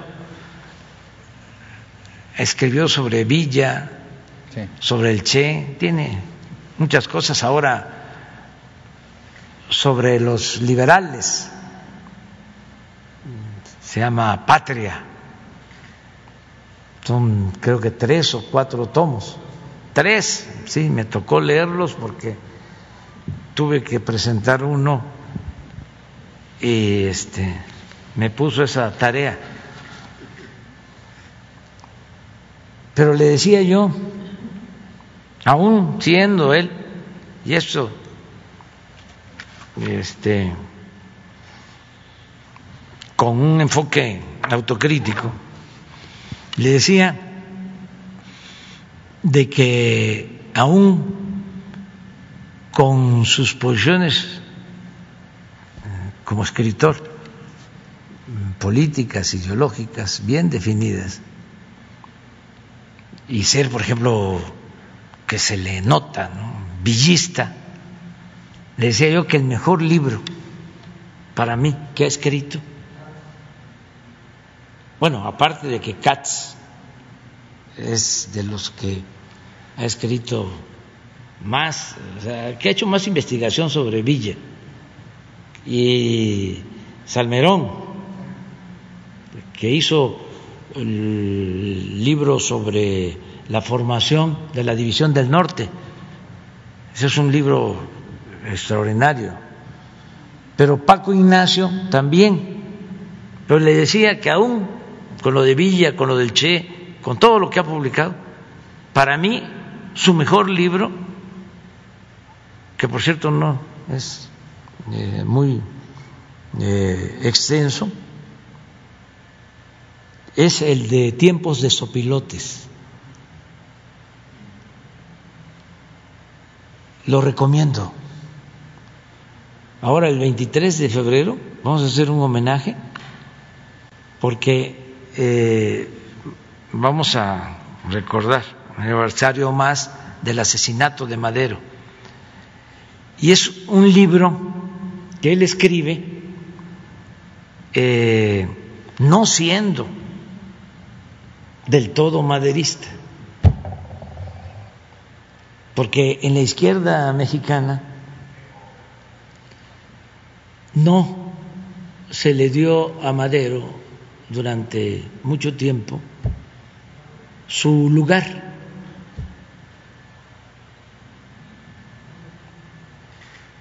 Se le consideraba, ¿no?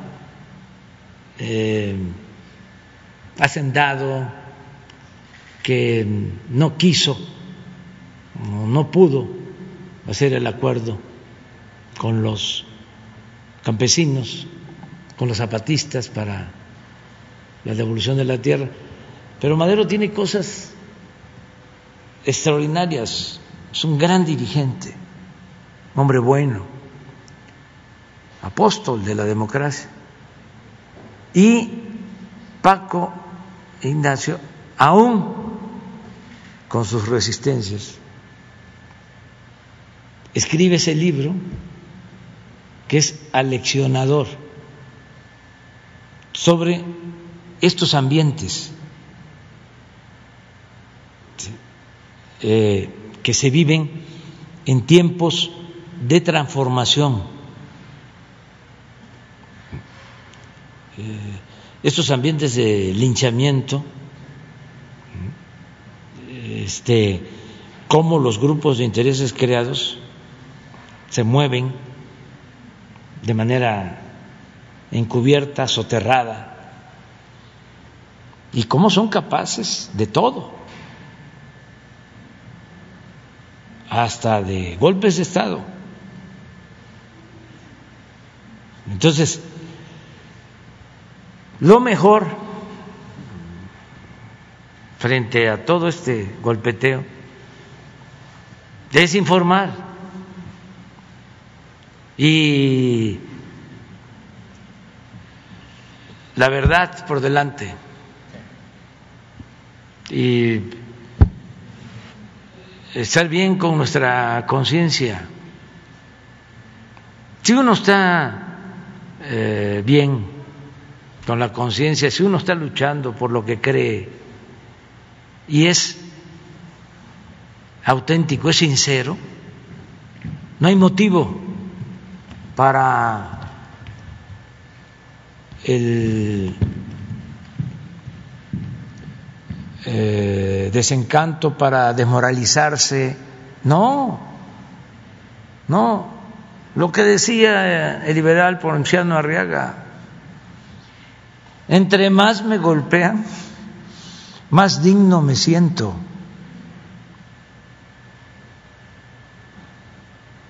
Imagínense si este eh, no tuviese yo diferencias con lo de Mola, ¿no? O con Krause, con Aguilar Camín, o con los dueños del Reforma.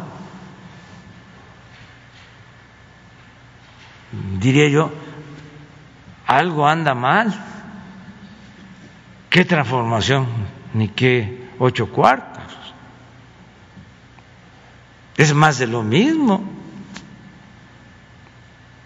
Pero no, es un timbre de orgullo de luchar para transformar. Que no se nos olvide cómo han tratado a los que han luchado por la justicia, por la democracia, por la libertad. Imagínense lo que hicieron los conservadores. A ver, ya lo he dicho varias veces, pero no voy a dejar de repetirlo. Hidalgo, el padre de nuestra patria, proclamó la abolición de la esclavitud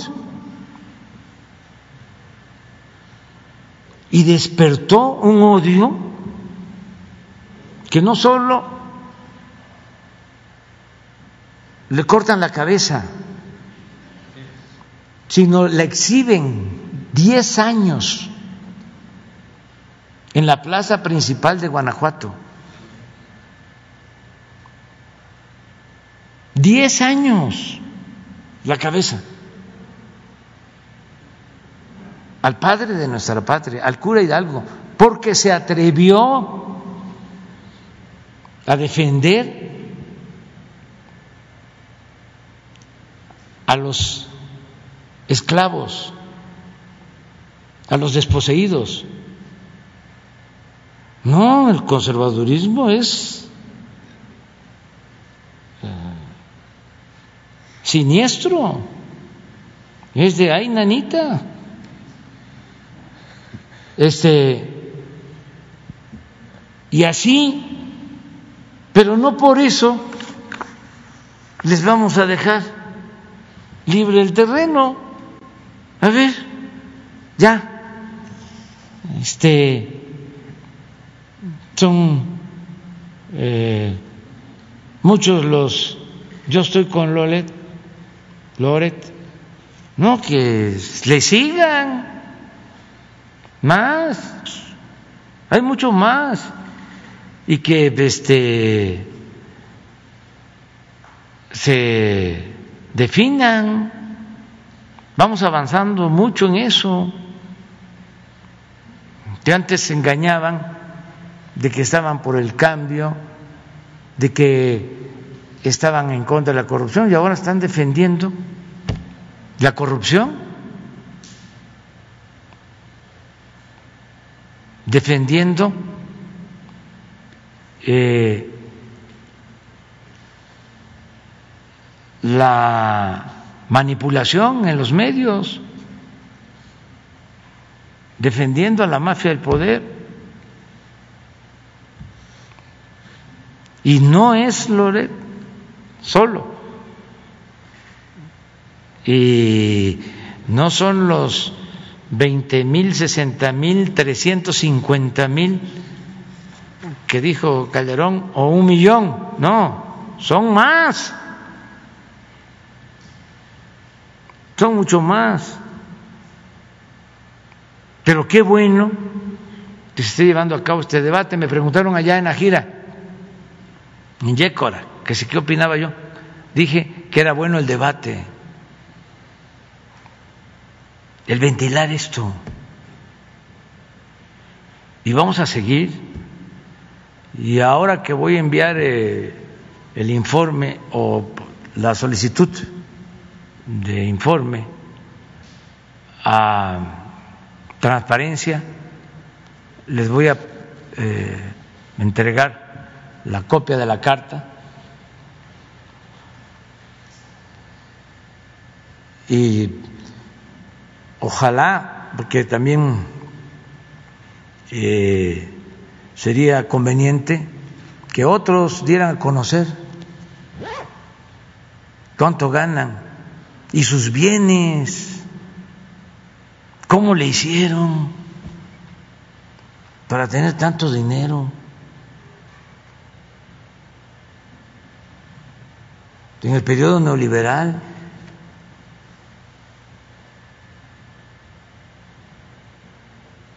¿Cómo fue que le hicieron? Este, ¿Qué inventaron? ¿Cuáles son sus creaciones? ¿Cuáles fueron las empresas que construyeron?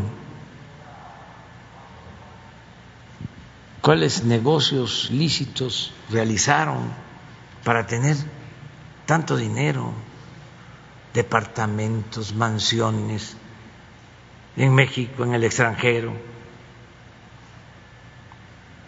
Entonces es buen tema, aunque mm, moleste a algunos, hay que seguir adelante. Eh, con este asunto. Una última acotación, nada más muy, muy breve señor. Ya que va a, aduanas, si le dan información precisa sobre este procedimiento de, regularización de los carros llamados chocolate, hay quien considera ya que se ha perdido el espíritu del decreto de 2.500 pesos, que era una cantidad aceptable, porque entre el emplacamiento que cobra Baja California, más de 3.000, pero además 6.000 y hasta 10.000 por lo que toca a los agentes aduanales, agregado 1.600 de repube, ya la gente tiene que estar pagando 16 mil pesos o hasta más. No son cantidades tan elevadas para quizás en otras partes de la República, pero en la frontera, que se trata de vehículos que son utilizados solamente para circular en lo interno, no van a poder circular en Estados Unidos por una especie de situaciones ahí del shippereo, que así llamamos a lo que es el shipper export. Pero hay gente que no va a poder entrar dentro de este esquema. El agente aduanal sí sabe que está cobrando seis mil, diez mil pesos incluso por sus servicios. Quizás en volumen podrían convencerse de que van a ganar más de lo que pueden perder en este caso. Pero sí hay gente que se puede quedar fuera de este esquema que nació con una, con una muy buena intención. Nada más le pongo un ejemplo.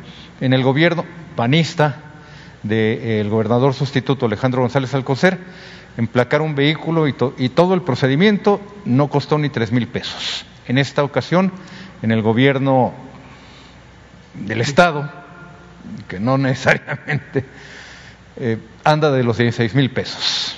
Sí, lo tenemos que ver. Es que hay muchas resistencias.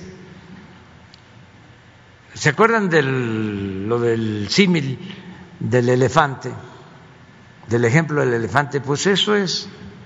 Hay que estar empujando el elefante. Porque si no, no camina. Y es de todos los días. Puede haber un decreto, se puede decir en este caso, 2.500 pesos y le agregan o no se cumple o tarda entonces mi trabajo es estar empujando el elefante, pero todos tenemos que empujar el elefante.